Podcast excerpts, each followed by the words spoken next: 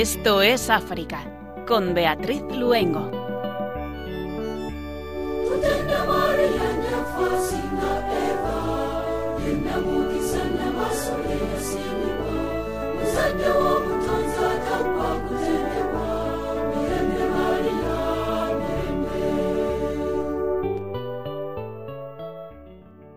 Muy buenas tardes a nuestros queridos oyentes.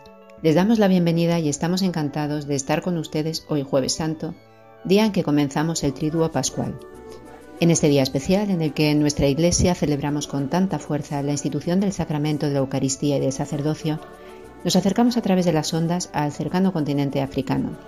El sacerdote ugandés Padre Tadeo Sesemanda, que se encuentra estudiando teología dogmática en la Universidad de Navarra, nos hará una maravillosa meditación sobre la Eucaristía, sobre la presencia y la actitud ante Jesús sacramentado y sobre el sacerdocio.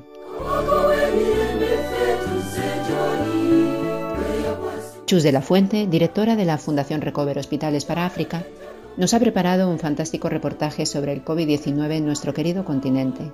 Cuáles son las incertidumbres o cómo se ve desde el punto de vista sanitario son algunos de los importantes temas que nos trae.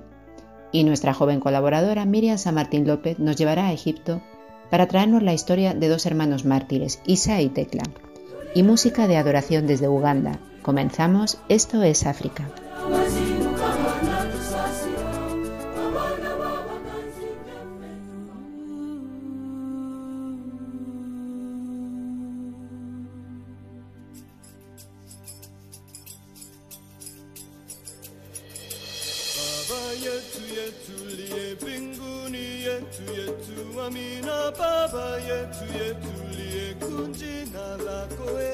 Comenzamos en Isla Mauricio. El cardenal Piat por el coronavirus. Seguimos las indicaciones de las autoridades e intensificamos la oración. Me siento profundamente solidario con todos ustedes durante este tiempo de cuarentena que estamos experimentando. Aunque estar encerrados es difícil, pido el estricto cumplimiento de las instrucciones de las autoridades. Al hacerlo, respetaremos a nuestros hermanos y hermanas, dice el cardenal Maurice Piat, obispo de Port Louis, en su mensaje en el que invita a la población a seguir estrictamente las instrucciones de las autoridades para prevenir la propagación del coronavirus. Estamos invitados a abrir nuestros corazones a los demás y orar por ellos. En particular, oremos por los ancianos y los enfermos, que son más vulnerables. Oremos por los médicos y trabajadores de la salud que se someten a dura prueba. Oremos por aquellos cuya situación económica se ve afectada por la epidemia. Oremos por aquellos que viven en condiciones difíciles de miseria o soledad ha dicho el cardenal Piat.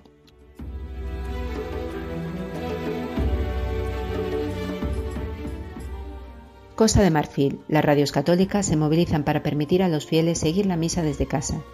La conferencia episcopal ha propuesto que cada diócesis las organice de manera responsable, de acuerdo con los estándares establecidos por el Gobierno en la lucha contra COVID-19. Para satisfacer las necesidades espirituales de los fieles, los obispos han pedido a los medios católicos que retransmitan las misas y otras devociones. Siguiendo esta recomendación, Radio Nacional Católica de Costa de Marfil se ha organizado para permitir que los fieles vivan la misa todos los días. La emisora también ofrecerá a sus oyentes la escucha de devociones espirituales, vía crucis y una novena adoración.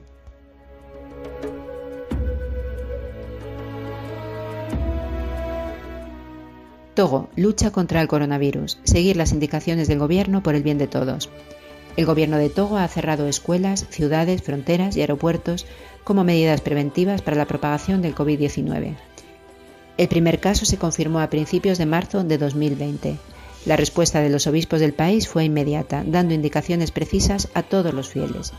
Los prelados han invitado a toda la población a seguir escrupulosamente las instrucciones de las autoridades de salud y las medidas que se tomarán para prevenir y combatir el coronavirus, y se apela al sentido de responsabilidad y civil de todos para el bien de la población.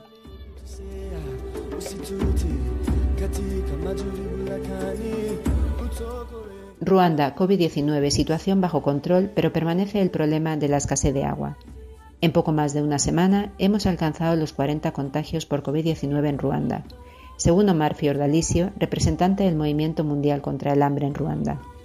El problema principal aquí es poder lavarse las manos. Lo normal es que no tengamos agua a disposición, especialmente en las zonas rurales del país, donde afortunadamente el virus aún no ha llegado, pero es un problema que también está presente en Kigali. Precisamente en la capital, continúa Omar Fiordalicio, es donde se han producido los contagios. En la mayoría de los casos se trata de personas que venían del exterior de viaje.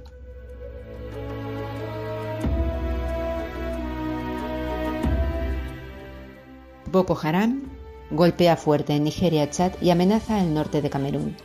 En medio de la emergencia de coronavirus que también ha llegado a África Occidental, los países de la región se enfrentan al recrudecimiento de la violencia de Boko Haram, que en una serie de ataques entre Nigeria y Chad ha matado al menos a 150 soldados en los últimos días. El ataque más grave se produjo el 24 de marzo, cuando al menos 92 soldados de Chad fueron asesinados en el enfrentamiento más mortal hasta la fecha, perpetrado por terroristas de Boko Haram, en la península de Boma, en la provincia de La que limita Níger y Nigeria. También en el norte de Camerún, en la frontera con Nigeria en los últimos meses, cientos de familias se han visto obligadas a huir de sus hogares, debido a la renovada violencia de Boko Haram. En casi todas las ocasiones, se han producido incendios, saqueos, secuestros y asesinatos perpetrados por los yihadistas.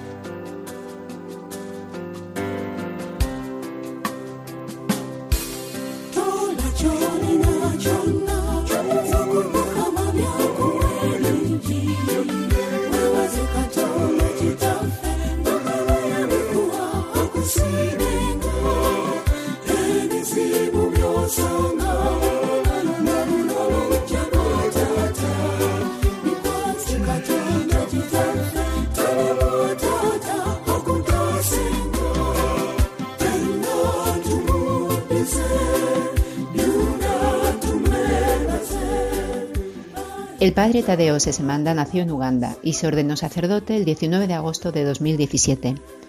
Pertenece a la diócesis de Casana Luguero y su obispo es Paul Semoguerere.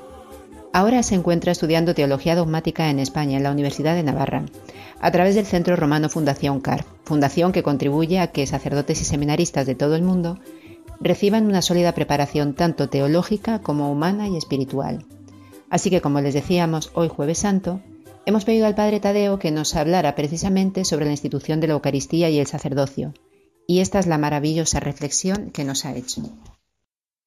Por la señal de la Santa Cruz de nuestros enemigos, líbranos Señor Dios nuestro, en el nombre del Padre y del Hijo y del Espíritu Santo. Amén.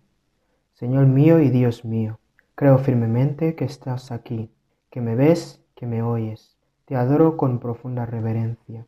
Te pido perdón de mis pecados y gracia para hacer con fruto este rato de oración. Madre mía Inmaculada, San José mi Padre y Señor, Ángel de mi guarda, interceded por mí. Queridos hermanos, hoy comenzamos el Triduo Pascual, que son los tres días donde celebramos la muerte, el sufrimiento, la muerte y la resurrección de nuestro Señor Jesucristo. Son días muy importantes porque son los días cuando celebramos el misterio pascual, el misterio de nuestra redención. Hoy, que es el jueves santo, la Iglesia Santa nos invita a meditar sobre el misterio de la Eucaristía, pero también el misterio del sacerdocio, porque como sabemos, nuestro Señor Jesucristo, un jueves como hoy, instituyó el sacramento de la Eucaristía y el sacramento del sacerdocio. Quiero felicitar a todos los sacerdotes en todo el mundo, porque hoy es nuestro día. Todos los sacerdotes celebramos el día del sacerdocio, el día del sacerdocio que todos compartimos. Muchas felicidades y voy a pedir a, Dios que nos ayude para que seamos fieles a esta vocación tan maravillosa a que nos llamó. Como es lógico, hoy por ser un jueves, un jueves santo, yo creo que es también lógico que meditemos sobre la Eucaristía, sabiendo que hoy es cuando Cristo instituyó este sacramento.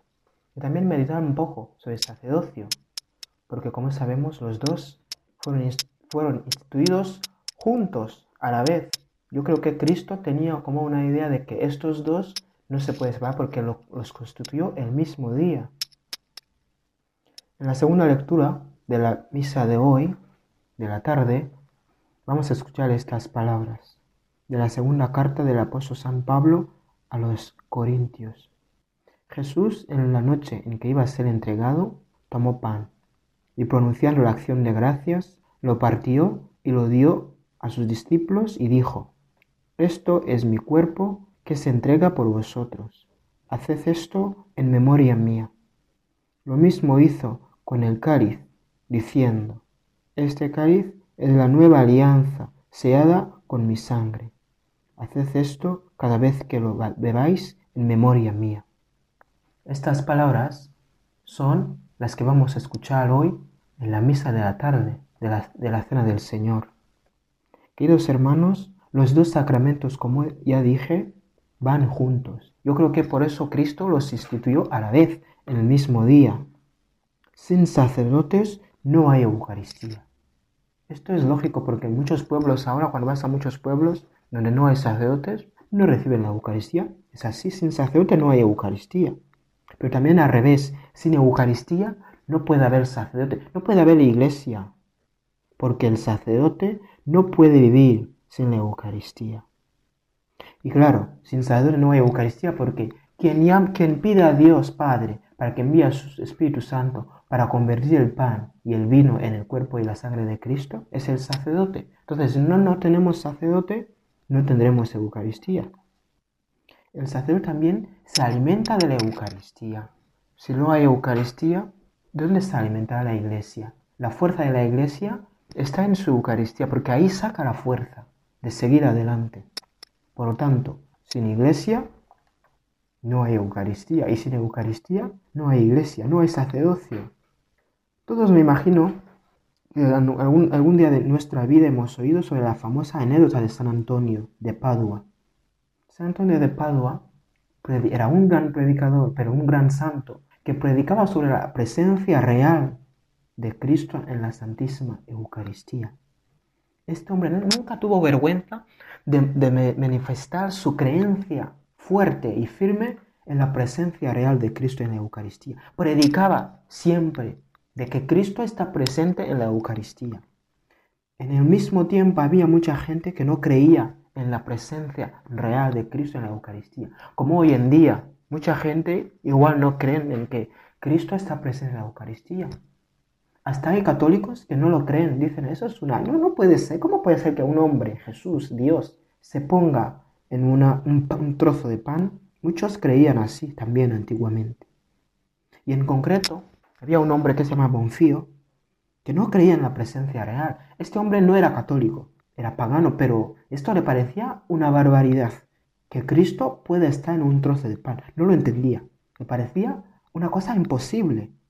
Como hoy en día también hay gente que piensa que es imposible. Porque como sabemos, la historia se repite siempre, la historia se repite. Entonces este hombre se lanzó a San Antonio de, Padua y le dijo, tú predicas siempre sobre la presencia real de Cristo en la Eucaristía. Yo no lo creo. Así le dijo de claro, no lo creo. Y si quieres que yo le crea, pues mira, te voy a lanzar un desafío. Voy a hacer hambriento a mi mula tres días. Y tú también, con tu Cristo en la Eucaristía, como dices que está presente, voy a hambrientar, voy a dar hambre a mi, a mi mula tres días, sin agua, sin nada, sin comida. Y después de tres días, la presentará aquí la mula y tú también presentarás a tu Eucaristía, Cristo Eucarístico. Yo a la mula la presentaré, la buena hierba, verde y muy fresca. Y si la mula erige tu Cristo Eucarístico y no erige mi hierba bonita y fresca, verde, entonces yo te voy a creer y me haré católico. Claro, San Antonio se asustó porque, vamos, esto le parecía una cosa increíble, ¿no? Pero claro, como él tenía tanta fe y sabía que de verdad Cristo está presente, sabía que era posible, que Cristo lo podía hacer todo, porque está allí. No es una teoría, no es, una, no, sé, no, es, un, no es un mito, está ahí realmente. Entonces, San Antonio aceptó el reto. Pasó un día, tres, un día, dos, tres, y después de tres días, el muchedumbre se reunió en una plaza grande. Todo el mundo estaba esperando a ver qué pasa. ¿Gana el, gana el pagano o gana el santo? ¿Gana Dios o gana la paganidad? Era como una lucha. Este hombre decía, no puede ser. Te voy a... yo creo que estaba convencido que le iba a ganar porque claro, el animal, el animal es que es un animal. Si quiere comer es que quiere comer, no piensa, en otra cosa. Entonces, aquel día San Antonio celebró la Santa Misa en aquella plaza, con mucha devoción, con mucha fe. Y antes estuvo tres días ayunando y rezando, pidiendo a Cristo que muestre su grandeza en, las santísimas, en el Santísimo Sacramento de la Eucaristía. Terminando la misa, San Antonio colocó a nuestro Señor Jesucristo sacramentado en el altar, aquel altar temporal que habían puesto en la plaza. Y Bonfío, del pagano, con mucha esperanza que iba a ganar, trajo su mula y con la hierba. Muy bonita, la hierba era muy verde, muy bonita. Me imagino que era, vamos, como de, vamos, de, de primavera, ¿no? Todo súper verde. Y presentó. San Antonio colocó a nuestro Señor Jesucristo. Y la mula allí, la hierba allí y el Santísimo allí. Y San Antonio ordenó con mucha fe y mucha firmeza, sabiendo que Cristo está presente, ordenó a la mula, a mula yo te ordeno, inclínate ante nuestro Señor Jesucristo sacramentado. Y claro, el pagano también, mula te ordeno, preséntate y come esta hierba. Y aquí no obedeció la mula. La fuerza de nuestro Señor Jesucristo sacramentado se demostró en aquel día. La mula super hambrienta tres días sin agua, sin comida, se postró ante nuestro Señor Jesucristo sacramentado. ¡Qué grande! Aquel pagano que no creía y mucha gente que estaba en la plaza cambió su vida por este milagro eucarístico. Una mula, un animal que ni siquiera piensa, piensa, se postró ante el Santísimo Sacramento del altar. Queridos hermanos, nosotros frente a la Eucaristía, ¿qué tenemos que hacer? Mostrar, postrarnos, inclinarnos, adorar frente al Santísimo Sacramento del altar. Tenemos que dar total y total y total y total y total reverencia. Porque Cristo está presente. Este es mi cuerpo y esta es mi sangre. No es teoría, es realidad. Total reverencia, total respeto, total adoración, total amor, total, total, total, lo que quieras. Total. Ante el Santísimo Sacramento del altar. Hay mucha gente que entiende esto. Yo a veces cuando estoy celebrando misa, ves que unas personas que vienen a, comulgar y se arrodillan. Qué bonito. La gente se arrodillan porque saben que frente a Cristo no me puedo quedar de pie. No digo que los que no se arrodillan sean personas malas, pero esto a mí me parece muy bonito porque esta persona está consciente de que aquí voy a recibir al amor de mi vida, a la persona más grande, Cristo, mi Salvador. Entonces me arrodillo para recibirlo. El general Sara, en un libro que escribió, Dios o nada, supongo que muchos conocemos, hay donde dice, el hombre es grande si se rodea ante Dios. Qué bonito. Yo ante Cristo sacramentado me arrodeo. Ahí está mi grandeza. Hay personas que piensan que la grandeza está en tener mucho, ser rico, pero en realidad la grandeza existe en arrodearse ante Dios. Si me arrodeo ante Dios, soy grande esas mujeres, esas personas que se rodean para recibir a Cristo, hacen lo que deben hacer frente a Cristo, frente a Dios, arrodeamiento total. También me acuerdo de una señora, una mujer muy mayor, que yo siendo diácono la llevaba a comunión todos los domingos a las 10. Siempre cuando llevaba la comunión a esta mujer, yo la encontraba tan alegre y siempre con un vestido muy bonito, muy bonito. Como ustedes saben, en África las, las personas le gustan ponerse vestidos así muy brillantes. Esta mujer sacaba su vestido súper bueno, súper bonito. Y siempre cuando me veía aplaudía. ¿Por qué? ¿Por qué? Porque iba a recibir al amor de su vida, iba a recibir a Cristo en la Eucaristía. Entonces una vez yo la pregunté, oye señora, ¿por qué siempre yo la encuentro tan feliz y tan bien vestida? Lo que me dijo, a mí me cambió la vida, a mí mismo. Me dijo, lo mejor para Cristo, lo mejor para el Señor. Me dijo eso, lo mejor para Cristo, lo mejor para el Señor. Qué bonito. Nosotros, como a veces nos acostumbramos y no le damos, no le, no le damos importancia a la Eucaristía. Esta mujer sacaba su mejor vestido para Cristo, sabiendo que es realmente presente en la Eucaristía. No es un trozo de pan sin más, es Cristo mismo que está presente, Cristo mismo que viene a visitarla a su casa.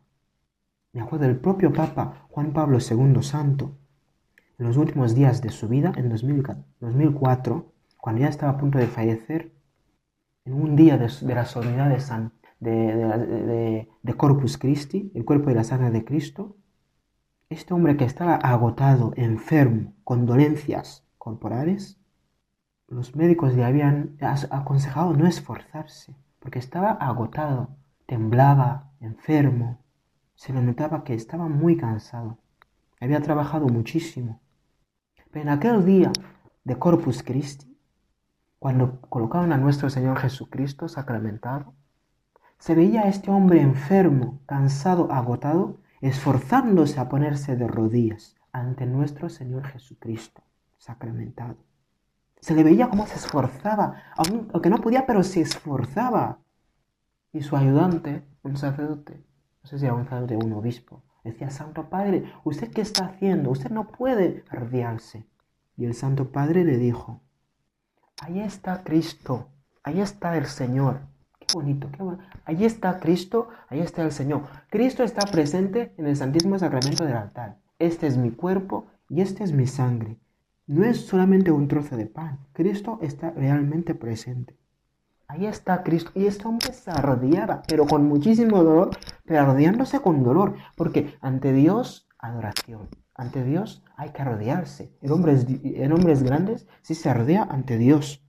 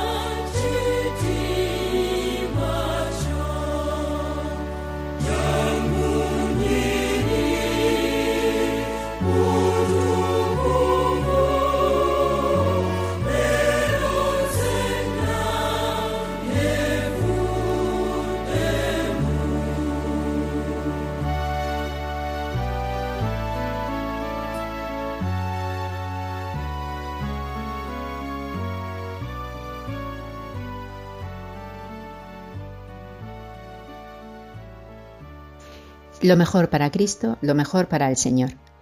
Y después de escuchar esta preciosa música que nos llega desde Uganda y que nos ha permitido seguir reflexionando sobre las palabras del padre Tadeo Sesemanda, sacerdote ugandés, continuamos escuchando su profunda meditación.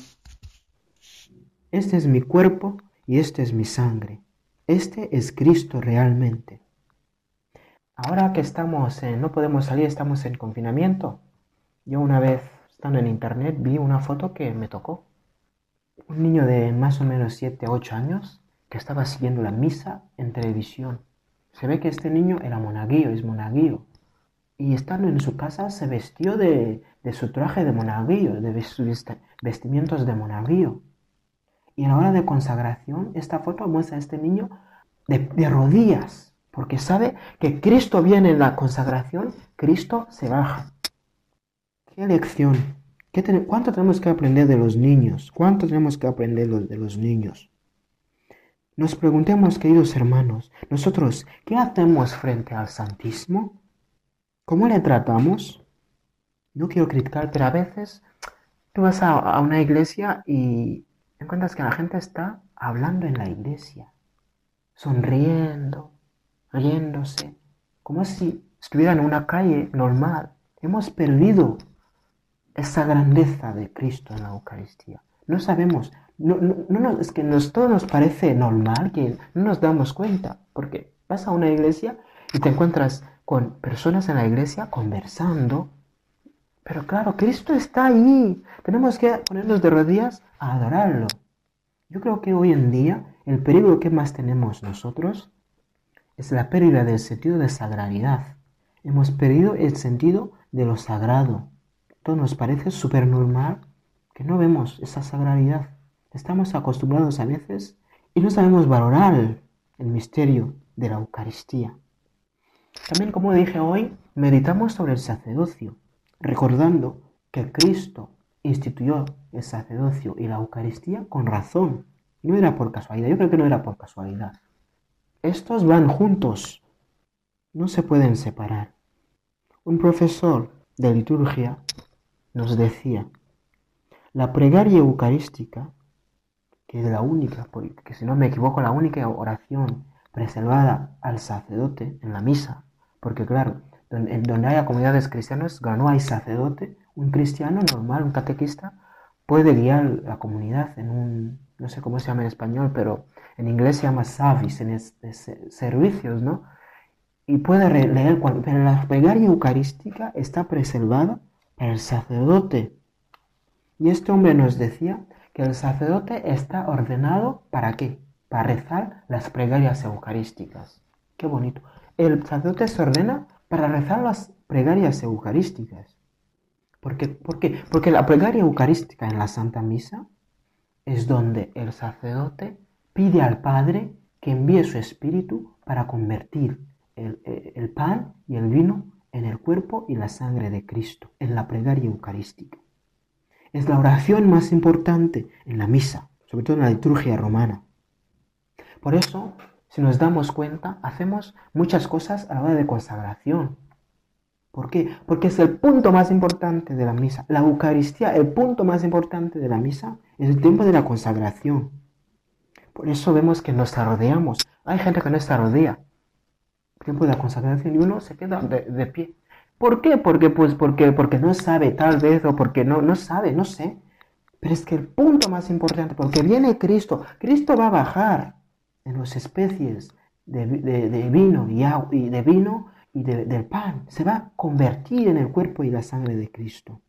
Por eso nos arrodeamos, tocamos campanas. Porque aquí hay una cosa muy importante. No es lo normal. Nos arrodeamos todos porque viene Cristo. También tocamos campanillas, campanas. Si hay consagración, todos los curas se acercan, porque aquí, aquí hay algo muy importante, se acercan junto al altar porque viene, viene Cristo. Todos aquí unidos, viene Cristo. Vamos a recibirlo. Es un tiempo muy importante, un tiempo muy importante. El sacerdocio, que también hoy contemplamos, no se separa de la Eucaristía. Cristo cuando llamó a los doce, a los que quiso, como leemos en el Evangelio de Marcos, capítulo 13, versículo 13, perdón, capítulo 3, versículo 13 a 15, Cristo llamó a los que quiso. Cristo llamó a, las doce, a los doce para que estuvieran con Él y para enviarlos a predicar. Cristo nos llama a nosotros los sacerdotes para estar con Él primero, estar con Cristo y también para predicar. Dos cosas, para estar con Él y para enviarlos a predicar.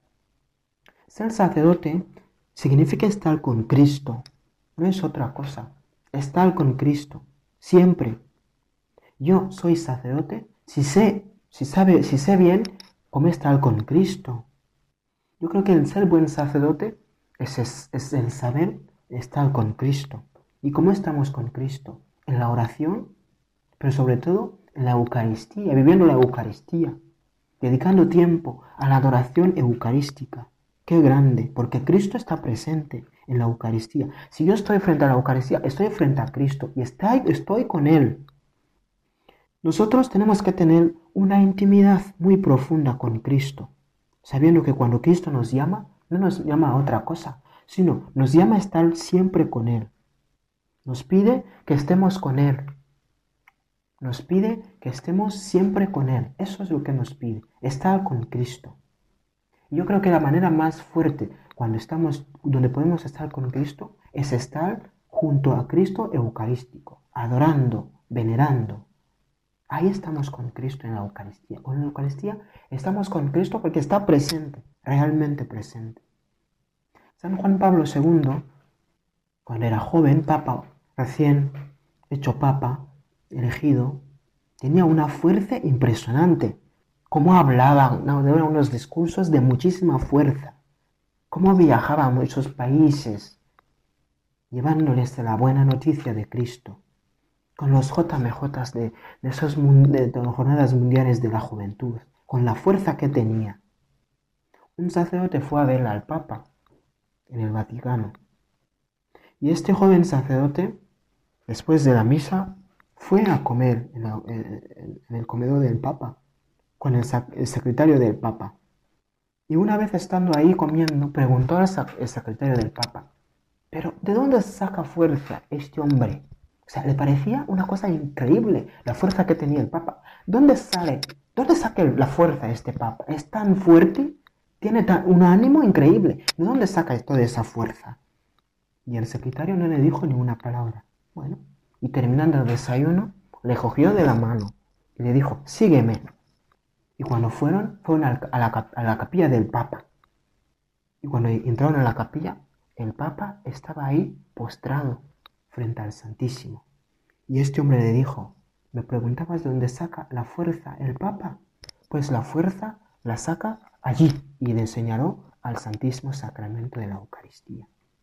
Queridos hermanos, el hombre es grande si se rodea ante Dios. San Juan Pablo II fue un papa tan grande yo creo que gracias a esto se rodeaba ante Dios, sabía ponerse y estar con Cristo. Como debemos todos ser, todos sacerdotes debemos estar con Cristo. Este Papa estaba siempre con Cristo. Siempre estaba con Cristo. Estaba postrado ante el Santísimo. Ahí saca la fuerza, ahí está la fuerza. En la Eucaristía los curas tenemos la fuerza. Nuestra fuerza está en estar con Cristo. Ahí está la fuerza. Este día de hoy, día tan importante, donde recordamos, celebramos de manera especial el sacerdocio y la Eucaristía, Cristo o la Iglesia nos pide, la Iglesia nos pide ayudar a los sacerdotes.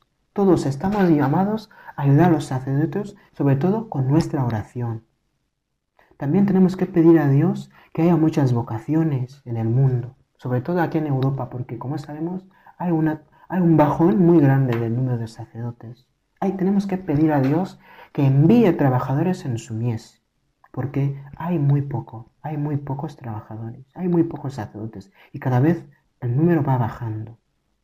También tenemos que pedir a Dios que suscite deseo sobre todas las familias católicas de tener unas familias, unos hijos, muchos hijos. La familia europea tiene muy pocos hijos. Tenemos que pedir a Dios que suscite ese deseo de amor en la familia para que haya muchos hijos. Porque como sabemos, ¿De dónde? El sacerdote no baja del cielo. No, no, no. El sacerdote viene de la familia. El, sacerdote es nacido en la familia. Y de ahí Dios le ama. No baja como un ángel. No, no, no, no, no.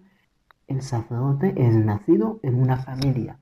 Entonces, si la familia no tiene hijos, no vamos a tener sacerdotes. Y como sabemos, sin sacerdotes no hay Eucaristía.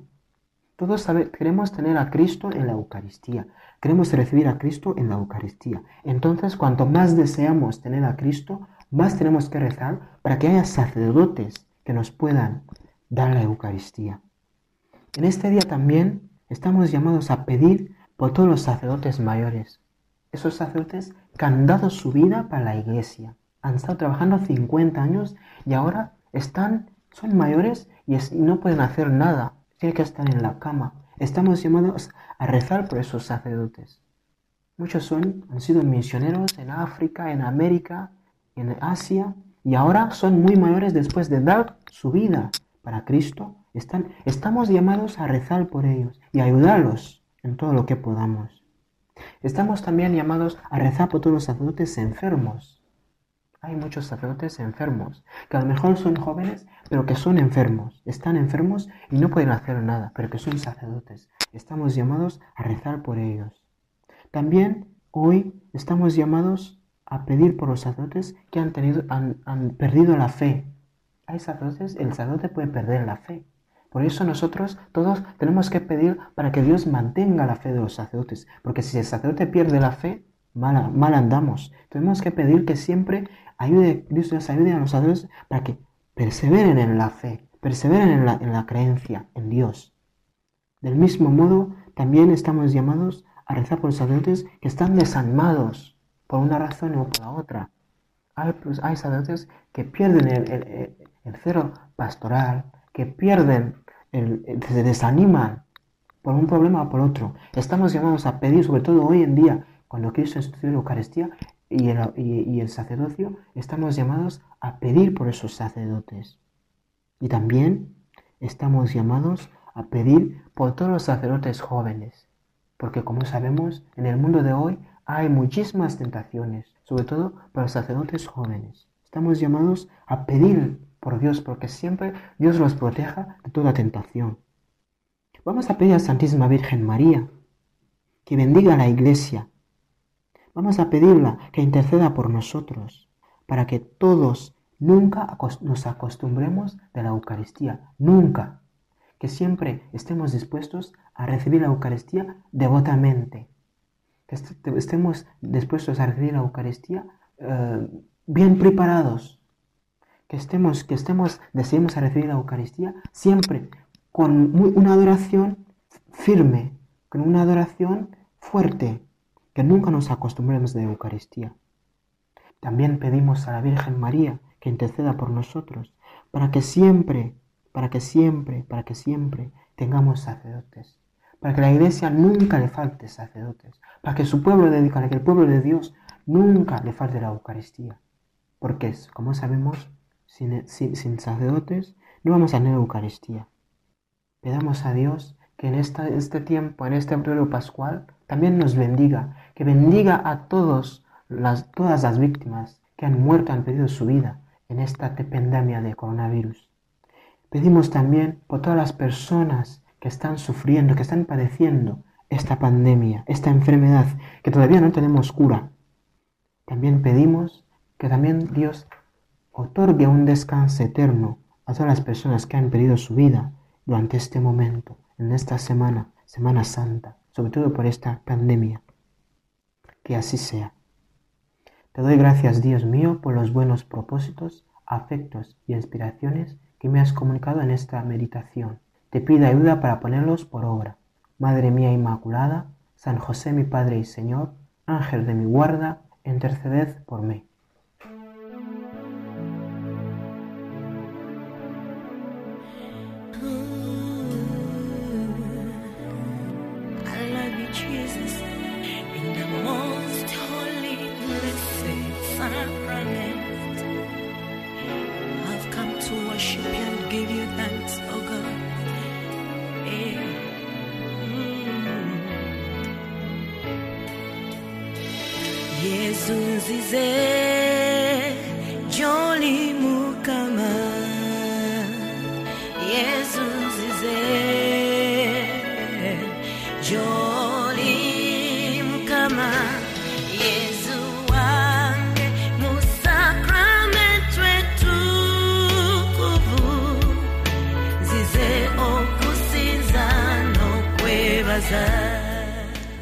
Por desgracia, es inevitable no referirse en estos días a la pandemia del coronavirus.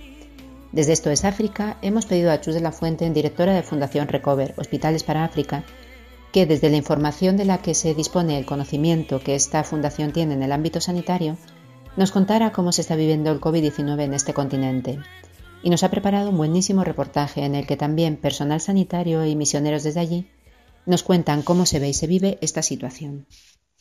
Por tanto, podríamos decir que, hay una incertidumbre grande, una incertidumbre grande ante qué es lo que va a reportar o cómo va a afectar el COVID en, en África. Eh, si hay certezas concretas como que es una pandemia y que es una pandemia global y que por tanto va a afectarnos a todos, con independencia de dónde estemos o en qué condición nos encontremos. Eh, y también hay otra certeza clara y es que eh, se logrará vencer cuando contemos con un tratamiento probado y efectivo o incluso mm, lo más deseable, lo que se está buscando, encontremos una vacuna. Pero ¿cuándo llegarán estas dos cosas? Eso es algo que a día de hoy no sabemos, no sabemos aquí, eh, por tanto en África tampoco podemos hablar de ello. Em, según datos de la OMS, de nuevo, em, este es uno de los mayores retos de salud pública a los que se va a enfrentar África. Como sabemos, en África hay muchísimas otras enfermedades, muchísimas otras epidemias que afectan su día a día como es la malaria, VIH, tuberculosis, sarampión, enfermedades eh, tropicales desatendidas. Bueno, de alguna manera el 24% de la carga de enfermedad mundial eh, se soporta en esta región, el 24%. Y para este 24% eh, cuentan tan solo con el 3% de los profesionales sanitarios, del 3% de los profesionales sanitarios mundiales y el 1% de los recursos financieros. Mm, algún otro dato por hacernos una idea. Eh, cuentan con en torno a un profesional sanitario por cada 10.000 habitantes, cuando a lo mejor en España estamos cerca de los 40 profesionales sanitarios por cada 10.000 habitantes cifras no son más que cifras que nos ayudan a trasladar la diferencia de contexto entre la realidad en la que estamos ahora mismo, confinados en nuestras casas, con los hospitales desbordados, y la realidad que allí podemos encontrar. Claramente, claramente hay una relación directa entre el acceso a los recursos sanitarios y el impacto que el COVID puede tener en las diferentes poblaciones. Creo que el Camerún no está preparado para enfrentar al COVID-19. Con las medidas que tenemos a día de hoy, 1,3 camas de hospital para 1.000 habitantes, 0,8 médico para 10.000 habitantes, no podemos. Y la verdad es que los hospitales no tienen respirador, casi la mayoría de los hospitales no tienen eh, eh, respiradores y luego pues los personales tampoco están muy preparados, muy equipados para enfrentar a esta enfermedad, no, no estamos preparados. Y, la verdad es que muchos personales tampoco tienen la información justa de lo que es coronavirus. No hemos hecho reuniones del personal para explicarle lo que realmente sabe eh, eh, refuerzo de capacidad sobre la enfermedad. Así que no estamos preparados. Seguro que hemos oído distintas teorías de que en África el COVID va a afectar menos por distintos motivos. Eh, uno de ellos, uno que se apunta, es que la población es más joven y es cierto que es mucho más joven. Eh, por poner algún caso, en torno al 60% de la población tiene menos de 24 años. Mm, en, en, España, eh, menos de 14 años está solo el 15% de la población y al revés ocurre con los mayores. En Camerún, por ejemplo, con más de 55 años está el 7% de la población, mientras que en España eh, con más de 65 años está el 19% de la población. Este es sin duda un factor que mm, beneficia a estas, mm, a estas a estos colectivos, a estos países de población más joven, edad media más joven. Pero también es cierto que por lo que comentábamos antes es una población que en principio eh, está más debilitada o cuenta con grupos más débiles. Em, pensemos en todos los que tienen VIH, donde el índice es muchísimo más alto que, aquí, o tuberculosis, o eh, la gente con malaria, eh, neumonías. Bueno, todo esto también hace que sean colectivos más vulnerables o que pudieran serlo más vulnerables, no por la edad, pero sí por otras, por otras enfermedades. ¿Y qué medidas pensamos que se pueden tomar? Bueno, a todos, a todos nos están diciendo que lo principal, lo más importante es el aislamiento y la prevención. Por ello, todos los países en África han reaccionado rápidamente, han cerrado fronteras y han empezado a tomar medidas sobre todo de aislamiento o semi-aislamiento. Mm, pero bueno, no todo es posible hacerlo igual que aquí.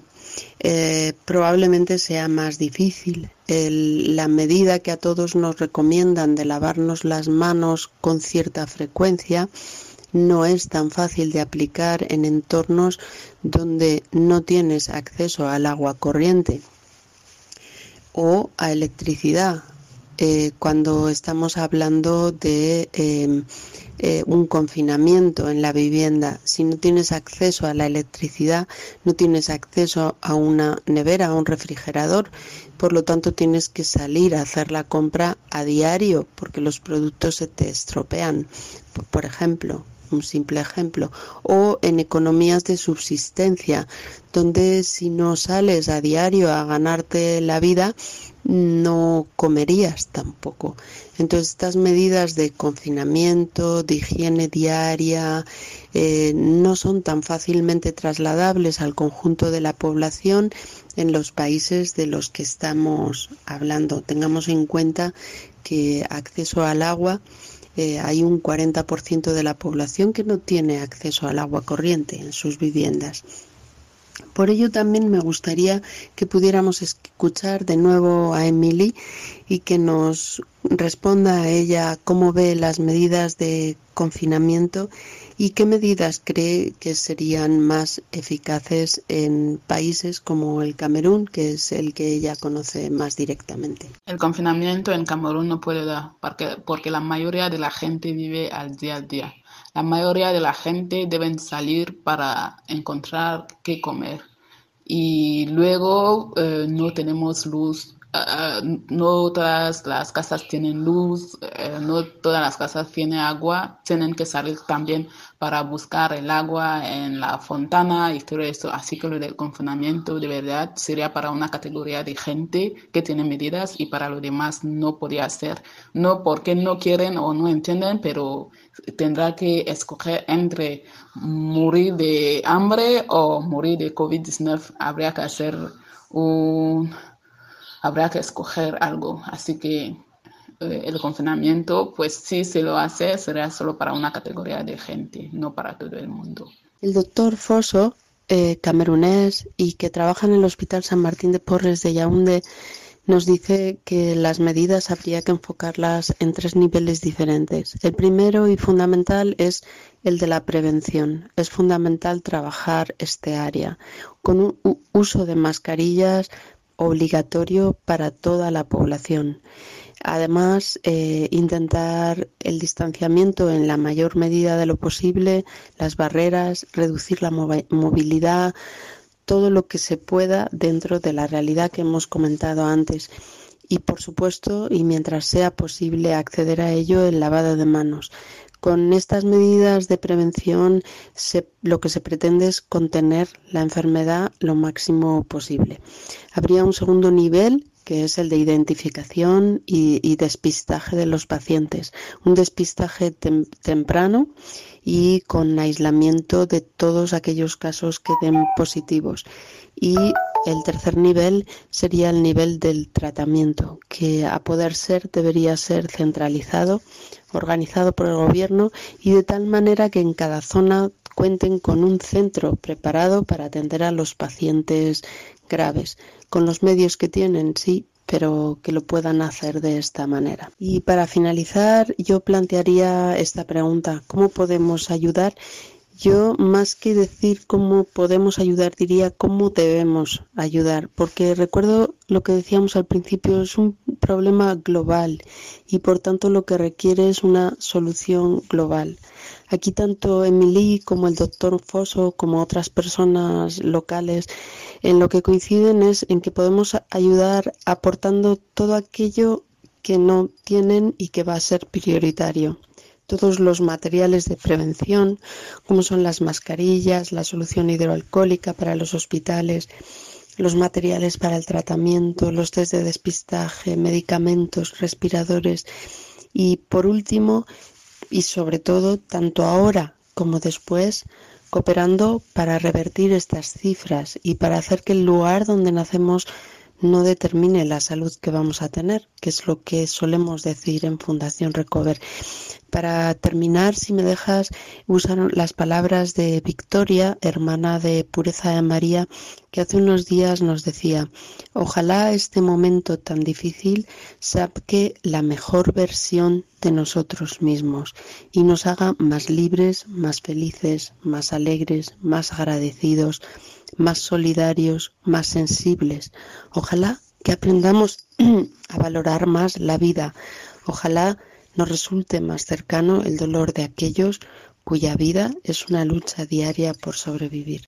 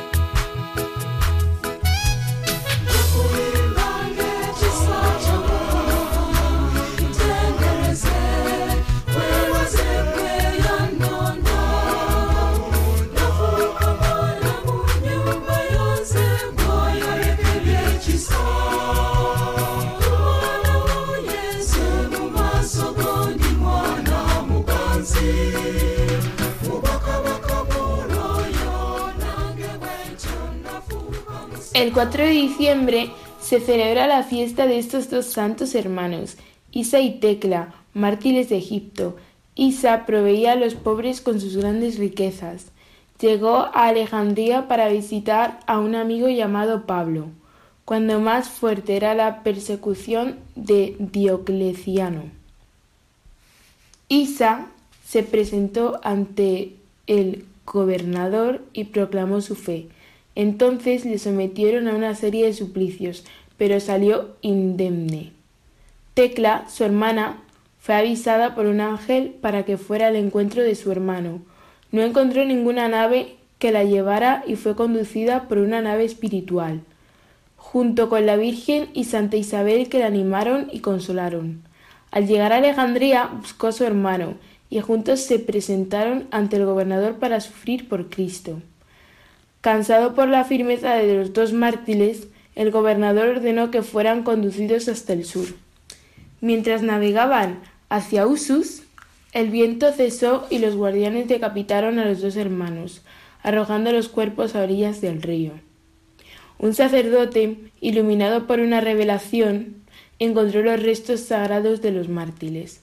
Pablo, el amigo de Isa, también recibió el martirio junto con Apolonio, el hijo de Tecla. Hemos sacado la vida de estos mártires del libro Todos los Santos Africanos, del padre José Luis Izalde.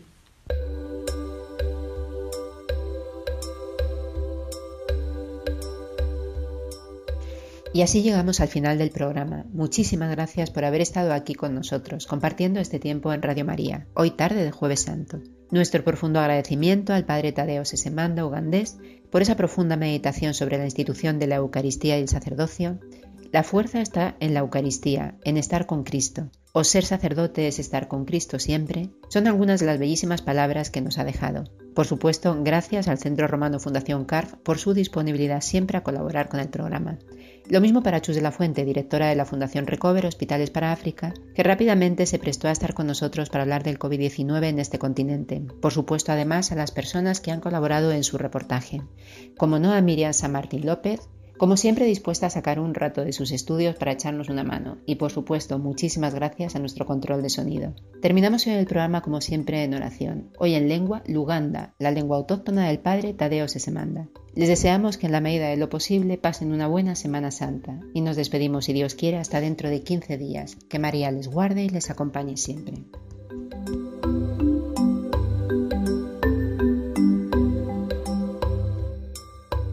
Erinnya lya paatiri n'erya mwana n'erya mwoyo omutuukirivu amiina. Ayi katonda kitaffe tukwebaza ekirabo ekyobulamu kyotuwa tukwebaza ebintu byonna byotuwa tukwebaza ekirabo ekyensi yaffe eno spain. Tukwasa abalwadde bonna ddala abo ababonaabona olwekirwadde kya coronavirus. Tukusaba ayi mukama obakwateko n'omukono gwo ogwonya obawonye.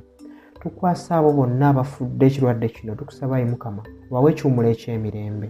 Tukwasa n'abo bonna abatalinaako we basula naddala abatalinaabo bonna abatalina kyebalya naddala mu kaseera kano tukusabayo mukama gwa babeera ekiddukiro kyabwe. Ebeera tulikusaba nga tuyita mu kristo mukama waffe amiina. Linnya lya paatiri nerya mwana nerya mwoyo omutuukirivu amiina. En el nombre del padre y del hijo y del espíritu santo amén. Señor dios todopoderoso te damos gracias por el don de la vida. Te damos gracias por nuestro país. Te presentamos todos los enfermos sobre todo los enfermos del coronavirus. Te pedimos que tú seas su médico, porque sabemos que tú eres el médico de todos los médicos. Te pedimos que los toques con tu mano para que se puedan recuperar y que puedan volver a sus casas. También te presentamos todos los que han perdido, todos los que han perdido la vida por esta, por esta enfermedad. Te pedimos que les otorgues un descanso eterno. También te presentamos a todos los pobres, a todos los que no tienen comida, a todos los que no tienen techo.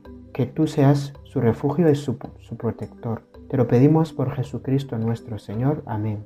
En nombre del Padre, y del Hijo, y del Espíritu Santo. Amén.